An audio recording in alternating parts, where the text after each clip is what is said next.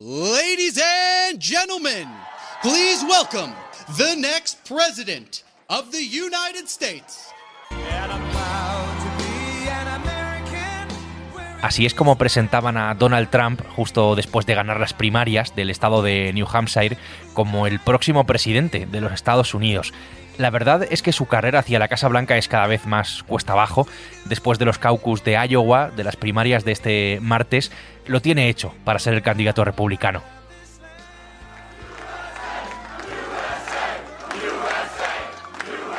Y la pregunta es si va a volver a ser presidente Trump. Pues estas son sus opciones. Well, I want to thank everybody. This is a fantastic state. This is a great, great state. You know, we won New Hampshire. Soy Javier Atard y hoy es jueves, es 25 de enero. We win it every time. We win the primary, we win the generals, we won it, and it's a very, very special place. El Mundo al Día, un podcast del mundo.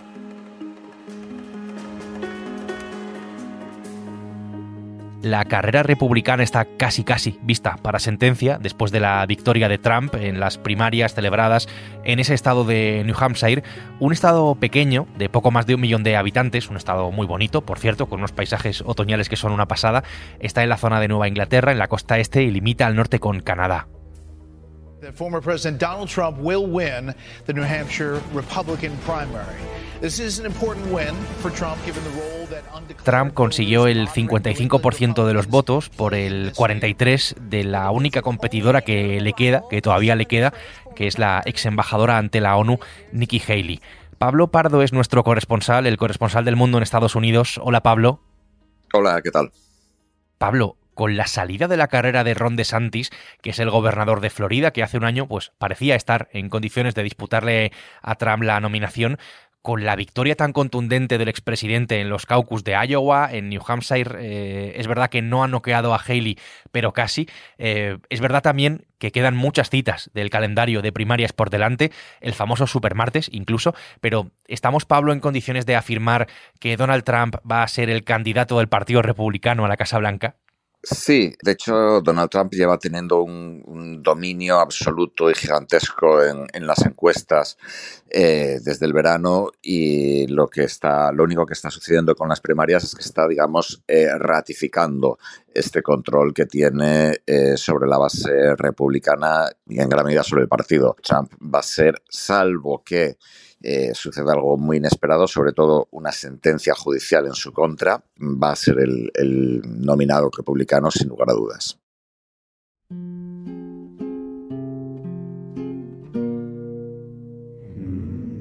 En todo esto hay un proceso que es tan apasionante como, como loco, por otra parte, que es el proceso de primarias, eh, que es todo un mundo ¿no? en Estados Unidos. El punto final donde se oficializa la nominación es en las convenciones de los partidos el verano antes de las elecciones, es decir, este verano. En los próximos días, los líderes del Partido Republicano, que para que te hagas una idea podríamos asimilarlo a lo que sería un partido conservador, aunque con las peculiaridades eh, americanas y, de cada estado incluso, van a presionar a esos líderes a, a Haley, a la rival que todavía tiene Trump, para que retire su candidatura. Hay que decir aquí, Pablo, que en Estados Unidos los partidos son muy distintos a lo que conocemos en España sus estructuras eh, directamente es que no tienen nada que ver con los nuestros. Por ejemplo, no hay afiliados a los partidos. Tú cuando te registras en el censo, eh, en el censo normal, donde das eh, tu vivienda y este tipo de cosas, ahí te inscribes como demócrata, republicano, independiente y, después los, partidos no tienen un secretario general, no tienen una, una organización eh, estructurada, digamos que son, son una cosa muy anárquica. Eh, esto es precisamente lo que ha permitido que eh, Donald Trump se convirtiera en el, en el líder republicano indiscutible. Es más, un partido político en Estados Unidos no puede expulsar a nadie no puede expulsar a nadie porque tú te registras en el censo. Entonces, esta es la primera cuestión. Los partidos son una cosa muy vaga, muy evanescente y sin líderes. Además, los partidos cambian mucho según cada territorio, según cada estado. Son prácticamente independientes en cada estado estados en los que todo este tiempo, Pablo, se celebran esas elecciones primarias para conseguir la ansiada nominación. ¿Cómo es ese camino para llegar a competir por la Casa Blanca? ¿Cómo se lo podemos explicar a los oyentes? Es una verdadera locura y es además bastante antidemocrático, por así decirlo. Las primarias, desde aproximadamente desde 1972, que es cuando el actual sistema se puso en práctica de una forma completamente mm, caótica y sin ningún tipo de preparación, normalmente empiezan en Iowa, continúan en New Hampshire, pero digamos se va votando estado a estado. Por ejemplo, los grandes estados tienden a votar mucho más tarde, lo cual es bastante curioso porque les quita mucho poder político, ¿no? Entonces, bueno, este es el proceso. Entonces, yo siempre lo comparo con una especie de Tour de Francia, eh, donde hay un montón de etapas. La única gran diferencia con el Tour de Francia es que aquí de lo que se trata es, digamos, de ganar la batalla de las percepciones. Si tú ganas en Iowa y si ganas en New Hampshire, pues tienes, digamos, el, el 80% de las primarias ganadas, a pesar de que solamente son dos estados y dos estados con muy poca población y muy poco eh, peso demográfico y muy poco peso económico económico en Estados Unidos.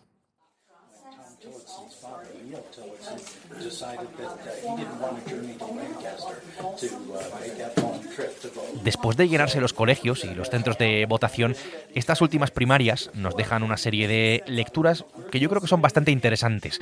Hablamos de un estado, New Hampshire, con un buen número de votantes de los que se declaran independientes. Esto no ocurre, por ejemplo, en Iowa, que es el estado donde se celebraron los caucus la, semana pasada, que son un poco diferentes a, todo esto. Trump se ha llevado a la mayoría de los votantes que se autocalifican como republicanos en New Hampshire, mientras que su rival, eh, Haley, ha conseguido a la mayoría de independientes. Esto pues, puede representar un problema para el ciclón Trump, eh, Pablo, para, para esta candidatura que va arrollando, porque evidencia también pues, las debilidades que tiene como potencial candidato. New Hampshire deja eh, una lección un poco contradictoria y sorprendente, que es que Trump es más débil de lo que parece y Biden es más fuerte de lo que parece. Trump tiene un problema para expandir su base. Trump tiene eh, el total control de la base del Partido Republicano, pero para que le voten, digamos, los independientes y los centristas eh, republicanos, tiene un problema eh, considerable. Y sin el voto de los centristas y, de los, y de algunos independientes, al menos, es imposible que gane la nominación a la Casa Blanca.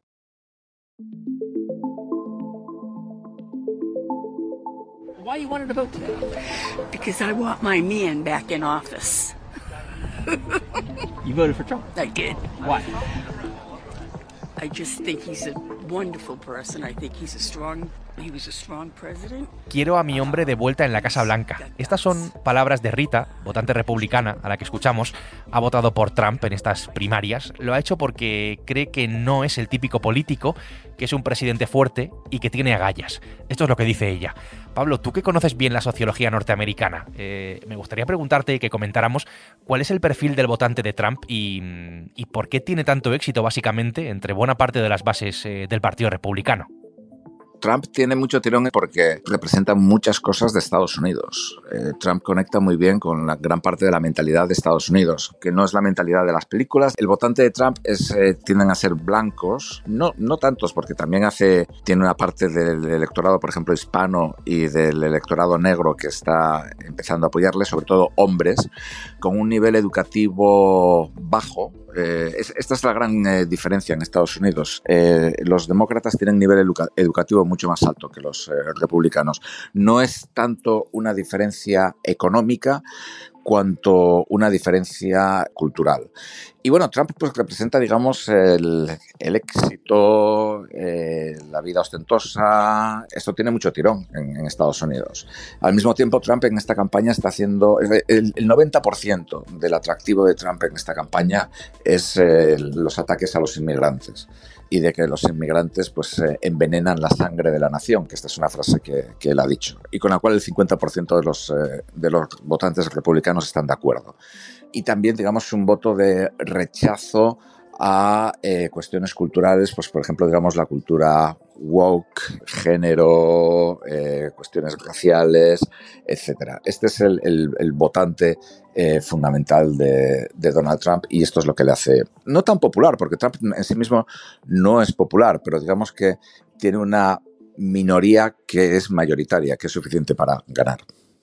¿Y el voto religioso, Pablo, qué peso tiene? ¿Cuál es el peso que tiene, eh, bueno, pues a la hora de, elegir a un candidato como, como Trump? Porque en el caso de Iowa, los evangélicos, el voto evangélico, que son pues un gran caladero de votos para los republicanos, fueron determinantes también en su victoria. Trump es muy curioso porque Trump es una persona, bueno, pues que, digamos, no es, un, no es un modelo, o no ha sido en su vida un modelo de, vida cristiana, ¿no? Que ha casado tres veces, eh, literalmente a cada una de sus mujeres le puso los cuernos con la siguiente, salvo a la actual que le puso los cuernos con dos actrices porno. Entonces, no encaja exactamente dentro de una, de una visión eh, eh, religiosa muy estricta. Pero Trump, sin embargo, ha puesto en el Tribunal Supremo a jueces conservadores, tanto protestantes como católicos, que han eh, abierto la puerta a que en torno a una docena de estados hayan prohibido el aborto. Eso es muy importante para esa comunidad. Y también Trump es visto por eh, muchos eh, evangélicos, pues lo comparan con, y esto es absolutamente cierto, vamos, lo comparan con el rey David mm, del Antiguo Testamento, un rey judío que, pues, era un golfo, mandaba mandó un general suyo a la guerra para ver si lo mataban y así se podía enrollar con su mujer, por decirlo pronto y bien. Digamos que lo comparan, eh, lo ven como, ellos dicen como un vessel, como una nave eh, para que el reino de los cielos eh, llegue a la tierra, aunque él no, no necesariamente sea una persona modélica. Dentro de esto, por ejemplo, se sitúa su apoyo a Israel, porque los evangélicos apoyan mucho a Israel dado que en sus creencias, una vez que los judíos vuelvan a eh, Tierra Santa, llegará literalmente el final del mundo, eh, el apocalipsis, y eh, los buenos irán al, cielo y, los que no al infierno. Entonces, todo esto son cuestiones que para una mentalidad europea, quien esté oyendo este podcast puede pensar que me he vuelto loco, pero yo no soy el que se ha vuelto loco. Esto es así, así es como vota un, porcentaje considerable de la población estadounidense.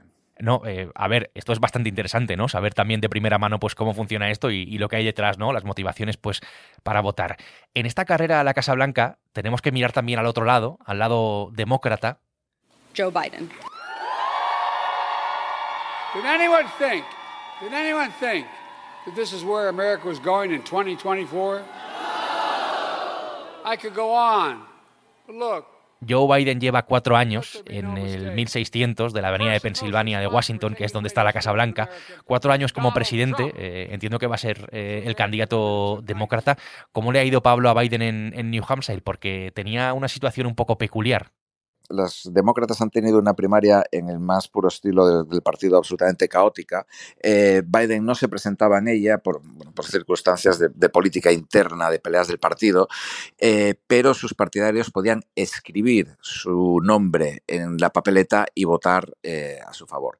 Y Biden con este sistema ha arrasado, ha conseguido cerca del 90% de los votos, o más del 80 al menos, lo cual es un resultado extremadamente bueno y además ha quedado de manifiesto, digamos que entre los votantes demócratas hay mucho menos rechazo generalizado a Biden que entre los votantes republicanos eh, rechazo a Trump.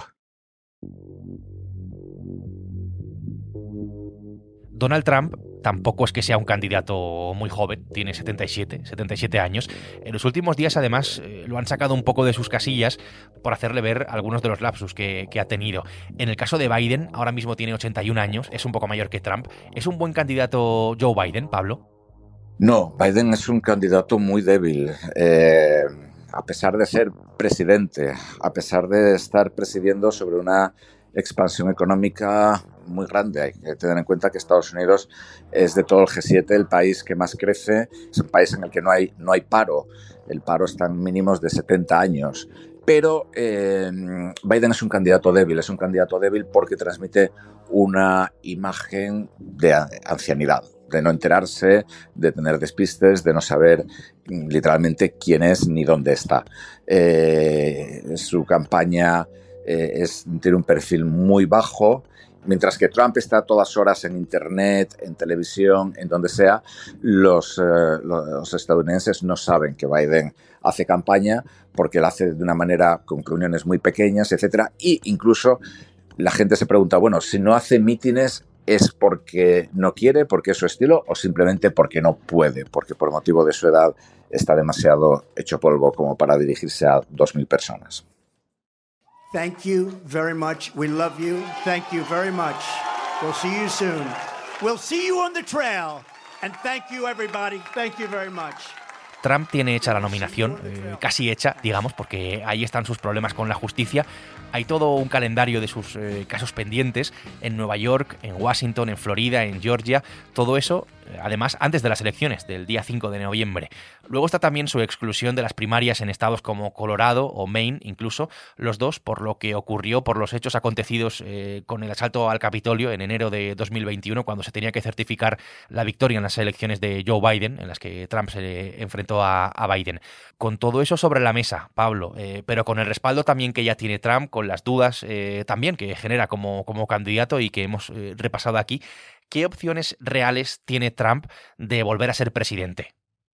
digamos, hablando un poco salomónicamente, el 50% de posibilidades de ser presidente. Eh, es decir, a estas alturas es muy difícil saber quién va a ganar eh, en un sistema electoral como el de Estados Unidos, que al final le da mucha, queda un margen muy importante para la, para la suerte o para lo imprevisto.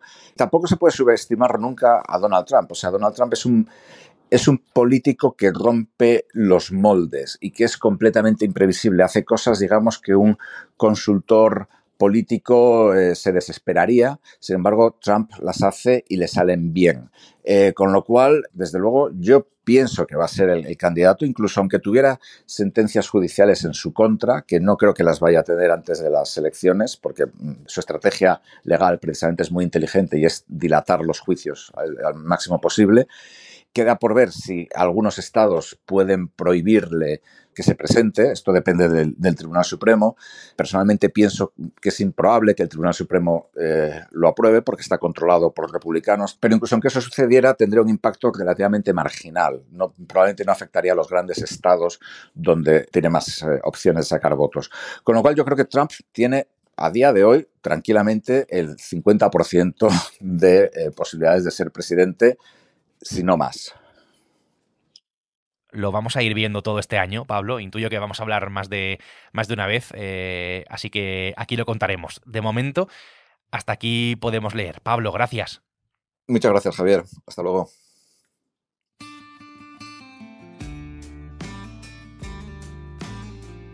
Desde Washington, Pablo Pardo ha hecho posible este episodio del Mundo al Día un podcast que puedes escuchar todos los días en elmundo.es, en la web del mundo y en las principales plataformas de audio, donde además, ya lo sabes, tienes la opción de suscribirte. Mañana será viernes y aquí estaremos. Será eso sí, con una nueva historia. Hasta entonces, gracias por estar al otro lado y saludos de Javier Atard. Has escuchado El Mundo al Día, un podcast del mundo